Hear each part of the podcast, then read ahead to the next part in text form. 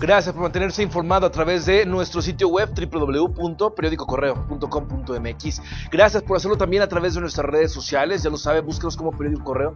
Dale like comenta y comparte. Y gracias también por escucharnos a través de Spotify en el podcast que todos los días estamos publicando. Arrancamos con la cuarta de correo al punto. Esta es información generada en las últimas horas aquí en el estado de Guanajuato. La Secretaría de Seguridad Pública de la entidad anunció que los elementos de la corporación señalados por recibir mordida de un motociclista en el municipio de Cuerámaro ya fueron dados de baja de manera definitiva. A través de un comunicado, la instancia señaló que la sanción se determinó con base a una investigación interna. El video donde se comete la falta fue difundido el pasado fin de semana.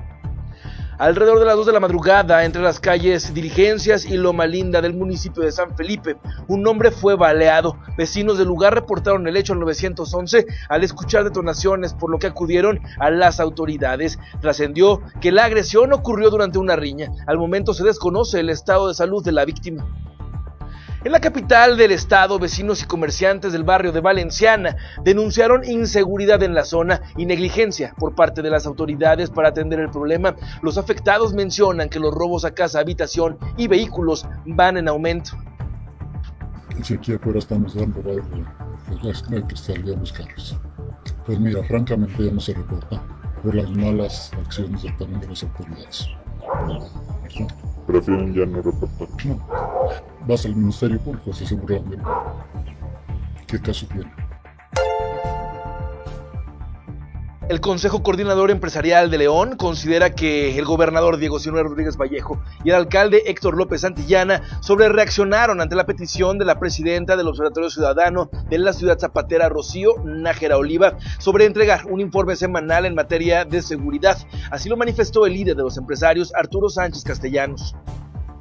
Pues no, no, se puede descalificar a algún organismo ciudadano eh, por hacer una petición de esta naturaleza. Mm, creo que eh, todas las voces ciudadanas son valiosas y deben de servir a la autoridad para eh, pues entender mejor la situación que está sucediendo, ¿no?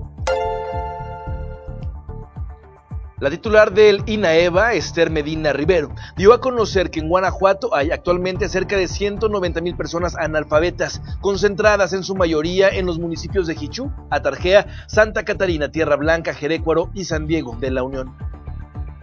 Este año queremos atender más de 25 mil personas para, tratar de lograr que al menos más de 20 mil de ellos puedan terminar el nivel educativo. Nos dieron 36 millones de pesos durante 2020, acaba de liberarse la semana pasada y con ello técnicamente nos alcanzaría para formar 37 mil personas, pero por instrucción, como les comenté, por gobierno del Estado, no vamos a limitar la participación de que nos pide el servicio.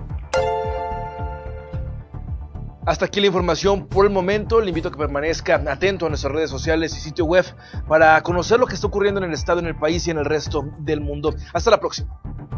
En San Felipe trabajamos juntos por el progreso y para lograrlo sumamos a los ciudadanos para construir juntos el municipio que queremos. Con el programa Presidente Tu Calle visitamos las colonias que forman parte de nuestro municipio. Acercamos los servicios municipales, además de escuchar y atender las necesidades y sugerencias de nuestros habitantes.